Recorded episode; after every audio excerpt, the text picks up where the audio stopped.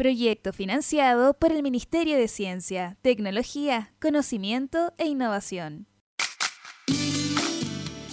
De acuerdo a la novena encuesta nacional de televisión del 2017, en Chile el 67% de los niños, niñas y adolescentes menores de 18 años posee algún dispositivo tecnológico propio para acceder a Internet y aplicaciones, mientras que casi el 50% tiene un teléfono celular inteligente propio. Por otra parte, considerando los países de la OSD, de acuerdo a resultados de la prueba PISA del 2015, Chile es el país que en promedio emplea más minutos en acceder a Internet en días de semana fuera del horario de clases. Esto equivale a casi 200 minutos por día, en comparación a los 140 minutos del promedio de los países de la OSD. Hola, ¿qué tal? ¿Cómo están? Bienvenidas y bienvenidos a otro episodio de Aprender a estar bien, este ciclo de conversaciones sobre salud mental, sobre comunidades educativas, sobre reconocernos en nuestras eh, preocupaciones de estos tiempos y, tener herramientas para poder ir mejorando nuestra calidad de vida. Eh, estas herramientas no llegan solas, hay que ir a buscarlas, hay que conversarlas, hay que compartirlas. Por eso abrimos el diálogo junto a profesionales, nos acompañan en cada episodio Está con nosotros la psiquiatra infanto-juvenil Cecilia Breinbauer, especialista en salud pública. ¿Está por ahí, Cecilia, o no? Hola. Ah, por aquí estoy, me acabo de salir a dar una vuelta a caminar, recuperé las energías, estoy lista. Vamos a hablar justamente de lo que estamos haciendo ahora. Esto es metalenguaje. Vamos a hablar de conectarnos a través de pantallas porque también está a la distancia, pero escuchándonos cerquita, Boris Álvarez, director ejecutivo de Fellow Group, especialista en temas de educación. Hola, Boris. Hola, sí, aquí jugando Candy Crush. Eh, no. Qué tontera, ¿cierto? Suelte eso. Oye, pero es que, espérate, nosotros tenemos hoy como una relación amor-odio con estas conexiones, porque por un lado reconocemos que nos desgastan un poquito y hablamos muchísimo sobre el burnout, este fenómeno de, de sentirse sobrepasado en el capítulo anterior, pero también hoy buena parte de lo que nos permite seguir funcionando tiene que ver con estar conectados a distancia. Y ahí el pase va para Cecilia, porque sé que nos habíamos quedado conversando de eso. Sí, muchas gracias. Este es un temazo, porque hay muchos juicios involucrados y entonces es importante tratar de separar los juicios y ver qué es lo concreto. Lo concreto es que somos seres humanos y necesitamos conectarnos, necesitamos divertirnos, necesitamos pasarlo bien. Y en estas conversaciones, grabando estos podcasts, lo estamos haciendo a distancia. De hecho, yo estoy desde Estados Unidos conectada, muy conectada con ustedes en este momento, ¿no? Usando tecnología. Entonces, eh, la discusión sobre las pantallas, lamentablemente en los últimos dos o tres años, ha estado muy imbuida por algunos sectores de la población metiendo miedo a las pantallas, de que las pantallas secuestran a los niños, que hay que vigilar que los niños cuánto tiempo tienen acceso a las pantallas. Y en realidad las pantallas son un instrumento, las pantallas, el celular, el tablet, el computador son instrumentos así como los cuadernos, los lápices son instrumentos, ¿no? Eh, y somos los seres humanos alrededor de estos instrumentos, los cuales eh, vamos encontrando cómo nos conectamos. Eh, y cómo nos conectamos en que lo pasamos bien juntos, miramos nuestros ambientes, creamos ambientes que nos ayudan a cuidarnos mutuamente, incluido conectarnos a través de la tecnología y darnos cuenta cuando nuestros ambientes eh, nos están desgastando. Entonces, eh, yo quisiera centrar esta discusión sobre las pantallas, más allá de la pandemia, hoy en día dependemos de los computadores, de los celulares, de los tablets para conectarnos y gracias a Dios existe esta tecnología, porque si no estaríamos mucho más aislados. Pero es una discusión mucho más grande. Eh, yo que apoyo mucho a niños con discapacidades del desarrollo, para ello, eh, los computadores son los cuadernos de hoy en día. Si a un niño que tiene mucha dificultad a escribir con la mano, le sigues insistiendo que escriba en un cuaderno con papel y lápiz, lo vas a estigmatizar de por vida, le vas a hacer, le vas a poner barreras para su aprendizaje de escritura, incluso de matemática. Pero si le pones la tecnología al alcance, eh, le vas a abrir las puertas el tema del uso de las pantallas tiene que ver todo como, como nosotros adultos nos regulamos en el uso, no somos trabajólicos, por ejemplo, y no pasamos de una reunión a otra, por ejemplo, videoconferencia, y nos damos el tiempo para nosotros ponerle límite a la pantalla porque nuestra mente necesita conectarse con nuestro cuerpo. Necesitamos cerrar la pantalla, necesitamos caminar, necesitamos salir, respirar aire puro, necesitamos tomar agua, necesitamos alimentarnos, necesitamos nutrirnos. Entonces, eh, las pantallas son solamente un instrumento y es un excelente instrumento. La tecnología apoya un excelente instrumento. El tema es cómo eh, encontramos el equilibrio y cómo los padres eh, aprenden los controles parentales y le enseñan a sus hijos a cómo usar la tecnología bien usada, cómo los profesores le enseñan a sus alumnos y los profesores ellos aprenden a usar la tecnología para sacarle todo el beneficio. El lugar común, Boris, de hecho lo, quiero conversar contigo, es demonizar la herramienta. Un martillo en la mano puede colgar un cuadro, puede romper un espejo, pero no, la culpa no es del martillo. Eh, claro que sí. También hay como, hay como que repensar un poquito la, discusión, Boris. Mira, el año pasado, más o menos a esta misma altura del año, el Ministerio de Educación de Chile lanzó una encuesta para los padres, en la cual evaluaba el uso de celulares en los colegios.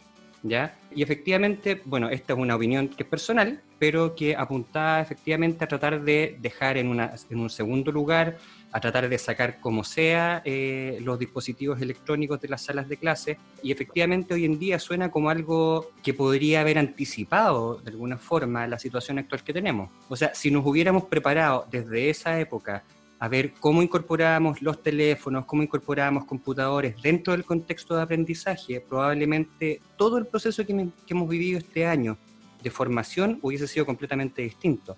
Entonces, ¿cómo empezamos a realmente valorar estos elementos ya no desde una perspectiva ideológica, cómo esta herramienta nos puede ayudar a poder ir generando nuevas oportunidades? Yo he sido bastante insistente en hablar sobre los conceptos de flexibilidad en el aprendizaje y creo que la herramienta de las herramientas digitales, los computadores, los teléfonos, las tablets de alguna forma eh, sirven para poder flexibilizar estos procesos y que la gran mayoría de los estudiantes que pueden tener acceso a ellos puedan eh, ir adaptando sus eh, rutinas escolares a contextos o a situaciones que sean mucho más facilitadoras para ellos. Y tú me ibas a preguntar cuándo es malo y yo ahí puedo agregar cuándo es bueno, los dos lados de la medalla, ¿te parece? Es que la, perfecto, porque vaya ida, nos quedó clarito que hay que limitar el uso, pero, pero también eso significa darse cuenta. Entonces, ¿cuándo es mucho? ¿Cuándo nos sirve y cuándo no? Es como cualquier, eh, las pantallas como cualquier otra cosa. Cualquier cosa que es mucho es que nos estamos perdiendo en ese algo mucho. Es como lo mismo que, no sé, tomar alcohol. ¿Cuándo es mucho tomar alcohol, no? ¿Cuándo nos damos cuenta? Eh, ¿Cuándo disfrutamos? Si nos juntamos entre amistades y nos tomamos un pisco sour y lo pasamos bien, ese pisco sour es contextual, ¿no? Eh, pero si alguien amanece en la mañana tomándose un pisco sour y se lo toma a media mañana y se lo toma al almuerzo y, va sumando y sumando, entonces yo creo que la, analogía queda clara. Es cómo nos cuidamos. Y en eso quería volver a, la tecnología, no solamente cuando es malo, cuando es buena. La, tecnología nos puede ayudar a prevenir el burnout. Por ejemplo, no solamente eh, las pantallas visuales, eh, las videoconferencias, la música. Hoy en día escuchamos música poniéndonos audífonos, ¿no? Y la música es algo que ayuda a relajar, bailar ayuda a relajar, escuchar música, eh, hay música que uno puede escoger, la lista de canciones o de música que a uno lo relaja. Entonces, eh, mirando los ambientes, eh, como hablábamos en el podcast anterior, para prevenir el, burnout, lo primero es crear ambientes que podemos disfrutar. Si uno va antes de la pandemia a los eh, colegios, las escuelas, son tremendamente ruidosas. Las profesoras trabajan o los profesores trabajan en contextos tremendamente ruidosos que agotan y que no se dan cuenta, están tan acostumbrados, eh, van a la cafetería, están tan acostumbrados, eh, o los olores, o sea, una intensidad de estímulos que agotan, ¿no? Mm. Y cómo la, la tecnología nos puede ayudar a repensar esa cantidad de estímulos un ejemplo muy concreto, por ejemplo, es que las personas que tienen sensibilidad auditiva, personas, eh, alumnos eh, en el espectro autista, se ponen audífonos y escuchan música o ponen estas cancelaciones de ruido y con eso pueden tolerar toda la jornada escolar, pero si no, no la podrían tolerar. Pero los profesores ni siquiera se plantean, no, están tan habituados al ruido de fondo que ni siquiera se lo plantean. Pero yo digo, si las cafeterías tuvieran una música suave, relajante, eh, si en los pasillos, los recreos, eh, hubiera algo que invitara, o sea, no es hacer un taller de mindfulness, es pensar cómo en la cotidianidad creamos espacios amigables que uno, uno percibe por los estímulos sensoriales. Y, y, aquí está sumamente descrito cómo lo primero que uno tiene que hacer es crear ambientes que son sensorialmente mm. amigables, ¿no? Y cuando uno empieza a sentir que tiene mucho ruido o que tiene hambre o que no ha podido parar porque tiene una clase detrás de otra o tiene una videoconferencia en Zoom eh, o de Google Meet eh, tras otra y no podía tener, no se da el tiempo en esa rutina de cómo agenda una reunión y agenda media hora de descanso entre estas reuniones, en que se para y camina. Y en ese parar y caminar se puede tener una reunión caminando con otra persona, por otra vía, en, un, en un tema entretenido. Entonces, ¿cómo ir buscando esos balances? ¿Recuerdas el cuento de Ricitos de Oro? En ese cuento, una niña se pierde en un bosque, llegando a la casa de una familia de osos antropomórficos. Ahí la niña, sin haberse alimentado ni descansado, prueba los alimentos de papá, mamá e hijo oso, prefiriendo el del osito, ni muy caliente ni muy frío, sino que a la temperatura justa para ella. Luego descansa y prefiere el sillón del osito, ni muy duro ni muy blando, sino que la dureza precisa para ella. El mismo concepto ha sido tomado por las neurociencias, la publicidad y otras disciplinas. Algunas investigaciones muestran cómo muchos niños de hasta dos años de edad se concentran en estímulos visuales que sean medianamente sorpresivos, no muy sorpresivos ni tampoco que sean poco sorpresivos, tal como la niña del cuento. En el libro digital que sabemos sobre los niños y la tecnología, los países de la OSD proponen una hora como el tiempo adecuado de uso de pantallas. Esto incluye el uso de teléfonos, tablets, streaming, televisión y videojuegos. Este tiempo es el ideal para el bienestar mental en función del tiempo frente a la pantalla. Suena inclusión por todos lados, ¿ah? y, yo sé que voy allá al territorio de Boris porque, porque me parece que esto tiene mucho que ver con, con, poder eh, dejar de estandarizar todo, eh, porque no te estás poniendo en el lugar de alguien que enfrenta su proceso educativo de forma diferente. Cuando uno habla efectivamente de educación inclusiva, la verdad es que eh, por lo general la primera sensación, la primera idea que viene a la cabeza es como innovar. Aquí quiero, poner al tiro el punto que corresponde. No solamente se trata de innovar, se trata de ir viendo cuáles son los elementos que son útiles para cada una de las personas que aprende. Entonces, por ejemplo, hay personas que aprenden muy bien tomando notas en un cuaderno, que aprenden muy bien con el, con el libro impreso, ya sabemos, ¿cierto?, que hay una cantidad de estudiantes que funcionan tremendamente bien con ese tipo de, instrumentos, de formatos, de contexto, pero también hay estudiantes, como señala Cecilia en los ejemplos que nos ha mencionado, hay estudiantes que requieren apoyos que van fuera de este contexto. Incorporar, por ejemplo, software que permitan que el estudiante no tenga que escribir, sino que pueda ir dictando o que pueda utilizar sus ojos para poder ir moviendo el mouse dentro de un teclado en la pantalla que de alguna forma vaya escribiendo por él, que el software, ¿cierto?, permita eh, transformar las palabras que están escritas, transformarlas en, eh, en un audio. Eh, una serie de, elementos que de alguna forma van a ir apoyando a que cada uno de los estudiantes pueda ir participando de manera adecuada. Otros que te van a, van a servir como recordatorios y pueden funcionar a través de alarma, ampliar información, no sé, todo lo que se te ocurra dentro del, dentro del contexto digital, la verdad es que estas herramientas van a ayudar a, trabajar en eso. Pero no solamente en ese contexto. Nosotros hace muy poco tiempo, hace yo diría un mes atrás, terminamos de escribir un capítulo para un libro que va a ser publicado en, en Pensilvania.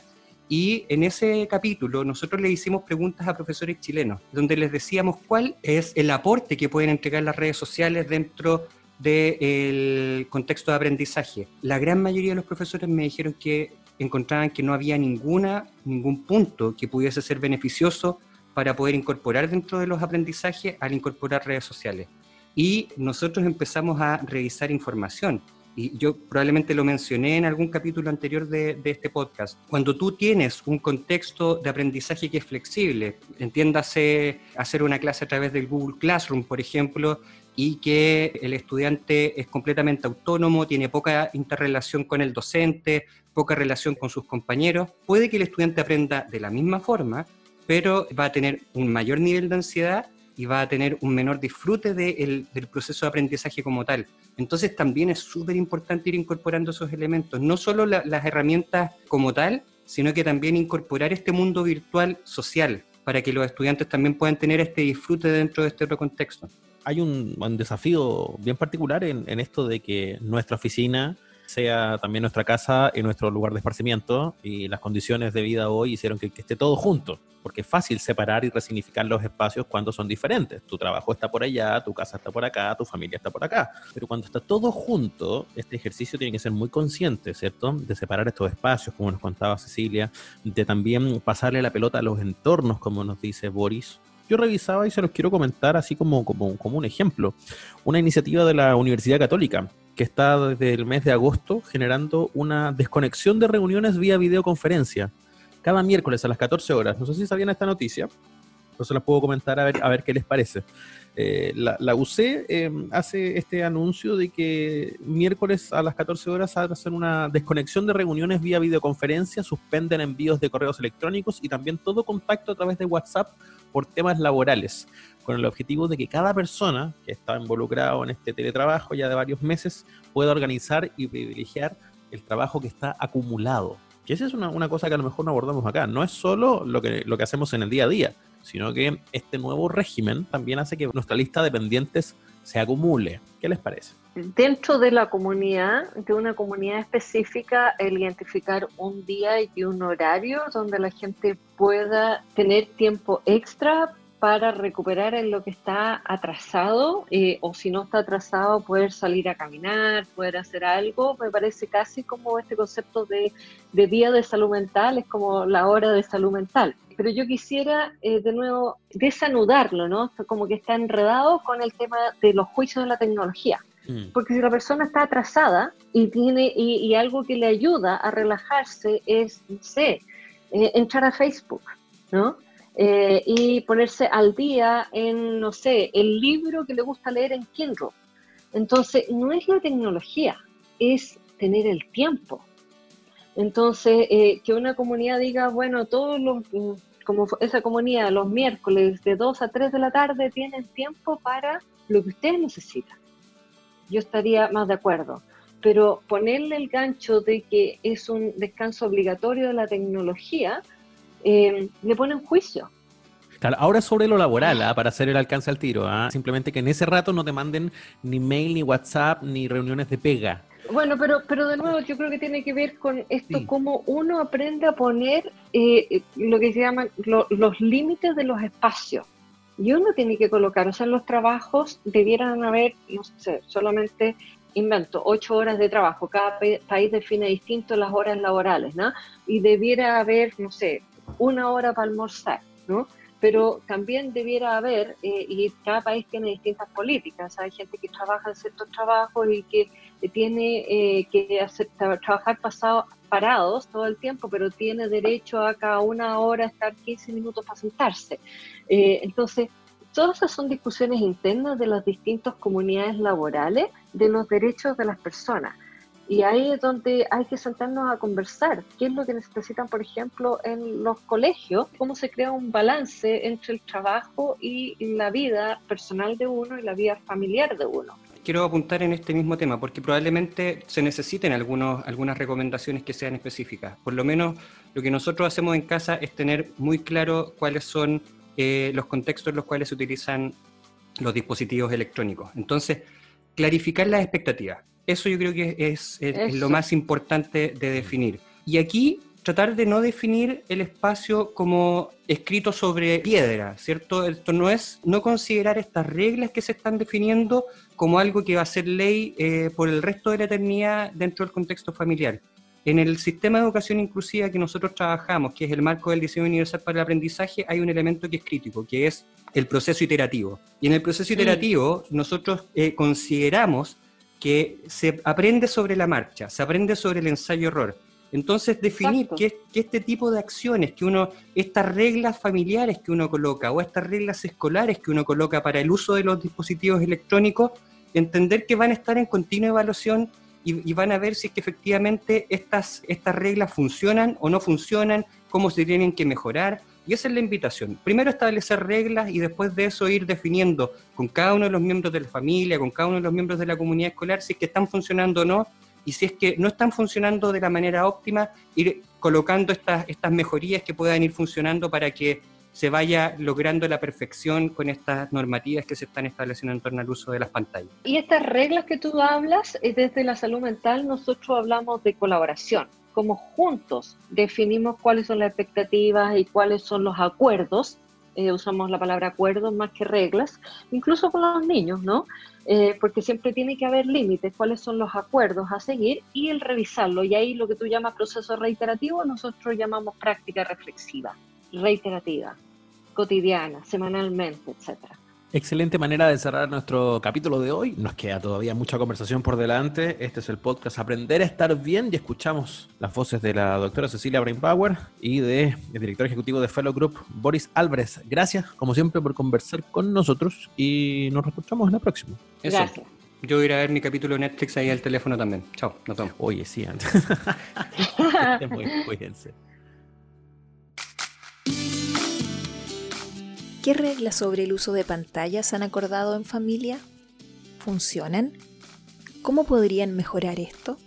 Los invitamos a que hoy, en algún momento del día, busquen acuerdos en familia, mediante la práctica reflexiva, mediante el proceso iterativo, para que el uso de las pantallas sea adecuado y permita estar bien a todos, a través de equilibrios para conversar, compartir y disfrutar. Aprender a estar bien. Director creativo, Ignacio Lira Espinosa. Investigadora, Paola Vergara Pampilioni.